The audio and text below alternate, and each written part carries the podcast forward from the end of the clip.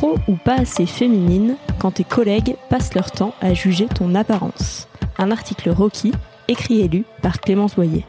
Avant le lancement de Rocky, j'avais demandé à nos abonnés à la newsletter de me parler de leurs expériences de travail dans un milieu majoritairement masculin. J'ai reçu énormément de témoignages et parmi eux, plusieurs femmes m'ont raconté qu'elles faisaient attention à la manière dont elles s'habillaient. Pour éviter les remarques ou les regards gênants, elles renonçaient par exemple à porter des jupes ou des décolletés. Ça m'a surprise 30 secondes, j'ai la chance d'avoir travaillé dans des environnements plutôt cool, puis ça m'a mise en colère. J'enrage de constater que des hommes, et parfois des femmes, se permettent encore en 2019 de juger le professionnalisme ou la moralité d'une femme à la longueur de sa jupe et à la profondeur de son décolleté. Et pas la peine de venir me rétorquer que les hommes aussi ne peuvent pas s'habiller comme ils le veulent au travail. Certes, il y a des milieux où le costume cravate est obligatoire, mais si un homme décide de venir bosser en short ou en débardeur, il est quasiment certain de ne recevoir aucune allusion à sa sexualité, son corps ou sa vie privée.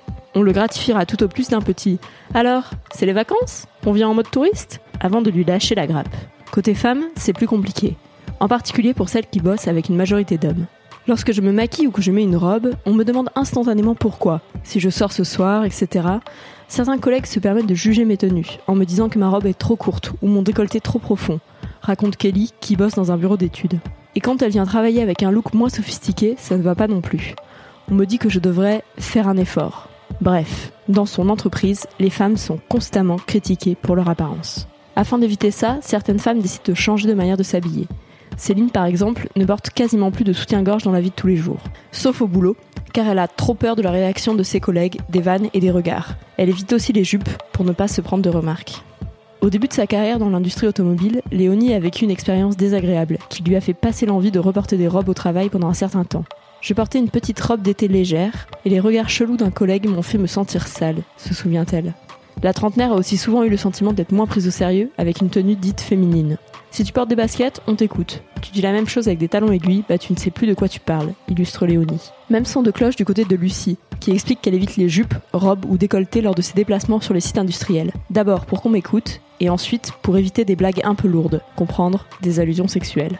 Parfois, les collègues pensent sincèrement te faire des compliments qui vont te faire plaisir, sans avoir conscience qu'ils peuvent susciter du malaise chez leurs collaboratrices, surtout si c'est de manière répétée, genre à chaque fois que tu portes une robe. J'ai eu du mal, et j'en ai toujours avec certains collègues, à ce que l'on me perçoive comme une personne et non comme un objet sexuel, regrette Camille, technicienne en réparation dans l'aéronautique. Au début, je faisais très attention à ne pas être trop féminine pour qu'ils me respectent dans mon travail. Les collègues masculins ne sont pas les seuls à se permettre des petites réflexions. Certaines femmes le font aussi, en face ou par derrière. J'en ai déjà entendu qui critiquaient des collègues, qu'elles jugeaient trop maquillées ou trop aguicheuses, raconte Kelly, qui a décidé de ne plus rien laisser passer. Je répète à tous, hommes ou femmes, que je fais ce que je veux, que je m'habille comme je veux, et que s'ils ne sont pas contents, c'est pareil.